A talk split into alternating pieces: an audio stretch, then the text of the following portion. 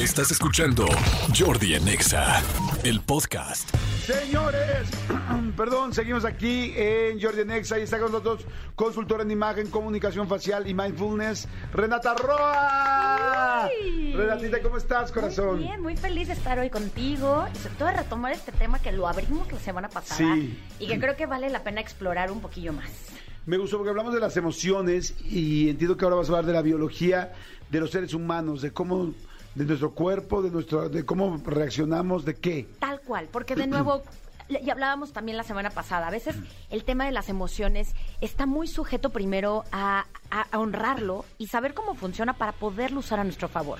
Pero idéntico nos puede pasar, por ejemplo, con nuestro cerebro. Yo soy una fanática de entender, por ejemplo, cómo funcionan los hábitos. Y muchas de las personas sabemos que a través de ellos o podemos crear nuestro máximo potencial, conectar con él, o de plano nos puede llevar, pero al Claro. mismísimo infierno por estas pequeñas acciones que hacemos todo el tiempo de manera recurrente. Es por eso que cuando uno va en- honrando la, digo, la biología, es cuando uno después le puede dar paso a todo lo que hoy en día se habla de una manera como súper globalizada y que me encanta, que es todo el te- este tema de vibrar alto y de la conciencia y de que todo es amor y paz y que me, me parece fascinante.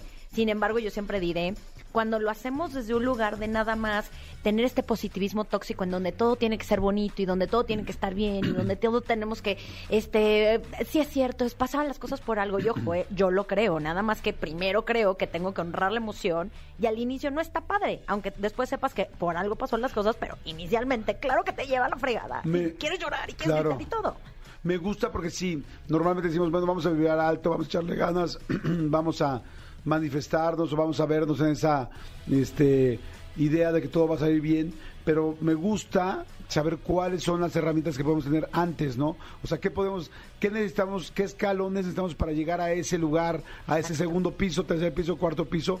Y, y ahorita que hablas de biología, como que siento que sí, o sea, que la vida nos hemos olvidado mucho de los básicos, como que ya todo es tan complicado y todo es tan eh, rehecho y hecho que lo básico a veces se nos olvida y volteamos y decimos, ¿qué más de, la biología de cada ser humano para poder llegar a ese positivismo y que no sea solamente el, sí puedes, sí puedes, échale ganas y en medio qué? Exacto, y que a veces cuando estás en la mitad de la tormenta, el que alguien llegue y te diga, échale ganas, le quieres escupir. Claro. ¿Por qué? Porque no está entendiendo lo que tú estás sintiendo y entonces porque el mundo y, y- y las expectativas del uni, este, sobre todo de la gente cercana a ti es como, no es que, mira, le tienes que echar ganas.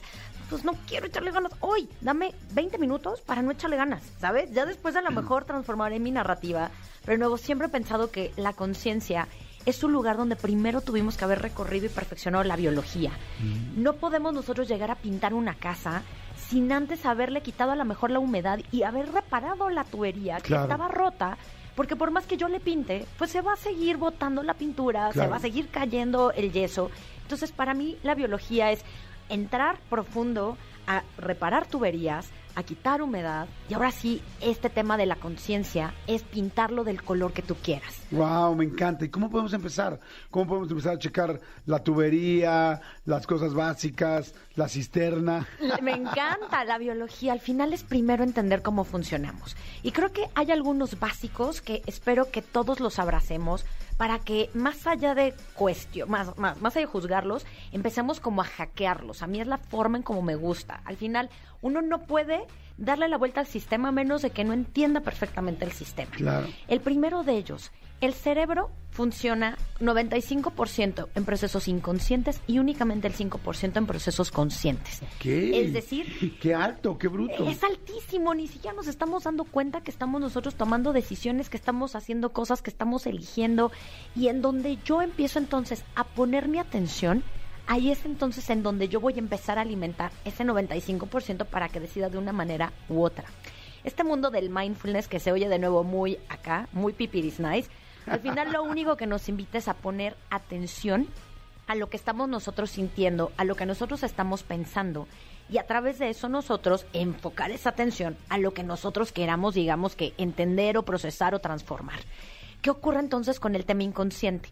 La manera de empezar a hackearlo puede ser uno, a través de yo atender estímulos que me pueden nutrir, es decir, y por favor hazlo, empieza a hacer una limpia de toda la gente que sigues en Instagram, que no te está nutriendo, que no te está aportando, que nada más te activa esta parte biológica también que se llama envidia. ¡Ay! Y es malo sentir envidia. Ojo, no, porque de nuevo, primero la biología, después la conciencia. Yo puedo sentir envidia, pero la envidia también me está diciendo que quiero algo que alguien más tiene y que yo aún no tengo. Entonces, si yo entiendo que es biología, ¿qué hago? ¿Qué puedo hacer, Renata Roa, para yo tener eso que la otra persona tiene? Eso se vuelve inspiración. Pero quitar a los que te están sobrando. Por O sea, la supuesto. gente que nada más te está sobrando, se está angustiando. Es como, mira, esta persona, esta persona, esta persona en Instagram, por ejemplo, me inspira. Pero estas otras, ya tengo, si ya tengo tres que me inspiran, ¿para qué quiero a 250 que me inspiran en buen cuerpo? Claro, y que me generan ansiedad y que entonces empiezo yo a contarme y a comprarme la idea de que nunca soy suficiente y que no está padre mi vida y que la odio y que entonces nunca voy a poder tener eso que las otras personas tienen, porque además hay que entender que la vida de la gente en Instagram, todas nuestras vidas son perfectas. Claro. Oye, Entonces, permíteme híjole. que te interrumpa ahí. Vamos a ir rápido a música corta, ya no sé, y vamos a regresar con Renata Roa, que está interesantísimo esto de tu biología. Lo primero que es el cerebro, cuántas cosas hacemos inconscientes, 95% de las cosas que hacemos es inconsciente. Entonces, ¿cómo hackearte para que ese inconsciente te pueda ayudar? Ahorita regresamos de volada. Jordi en Exa. Seguimos, seguimos aquí con Renata Roa, está muy interesante, nos está hablando de cómo cambiar nuestra, bueno, más bien, cómo hacerle caso a nuestra biología y poder trabajar en ella para que podamos conseguir ese estado de vibrar alto, ese estado positivo, ese momento de estar bien, pero antes, ¿cuáles son los primeros escalones? Y los primeros escalones es revisarte a ti, revisar tu cuerpo, y me decías que en el bloque pasado que el cerebro, el 95% de las cosas que hace son inconscientes y solo el 5% consciente, entonces que cómo nos hackeamos para que ese 95% inconsciente no nos esté ocupando demasiado disco duro. Y tiene que ver el primer paso con atender, atención, en donde pongo yo, eh, pues sí, todos mis sentidos. Hoy se ha comprobado que en donde yo pongo mi atención transforma mi identidad. Así de poderosa es la atención. Entonces sí te invito a que vayas también eh, filtrando desde qué consumes en redes sociales, pero con qué personas te juntas, qué tipo de series estás revisando en Netflix. Digo, todo bien con las narcoseries, pero pues ¿qué pasa después de que te avientas 10? Muy probablemente tu cerebro también empieza a estar como en un estado de estrés tan cañón que va a estar entonces en modo reactivo con toda la gente. ¿Qué pasaría si en vez de hacer eso empiezas a consumir desde audiolibros que pueden tener un impacto increíble? Porque, ay, no, Renata, yo no leo. Mm, Compadre, mm, comadre, buena mujer, buen leerle, hombre. Sí. Deja tú que hay- que- ya hay plataformas estilo Netflix, con, o sea, donde puedes escuchar audiolibros padrísimos. Entonces, tus trayectos, en vez de estarlos, digamos que poniendo en cosas que no te aportan, puedes empezar a generar cosas que te aporten. Sigue los podcasts de Jordi. Sabes, hay un montón de herramientas que tienes este, a tu alcance para poder, de nuevo, fijar tu atención e inspirarte. Esa es la primera. 95%, 5, la atención hace una gran diferencia. Dos, la manera en cómo yo puedo hackear mi biología también es a través de mi lenguaje.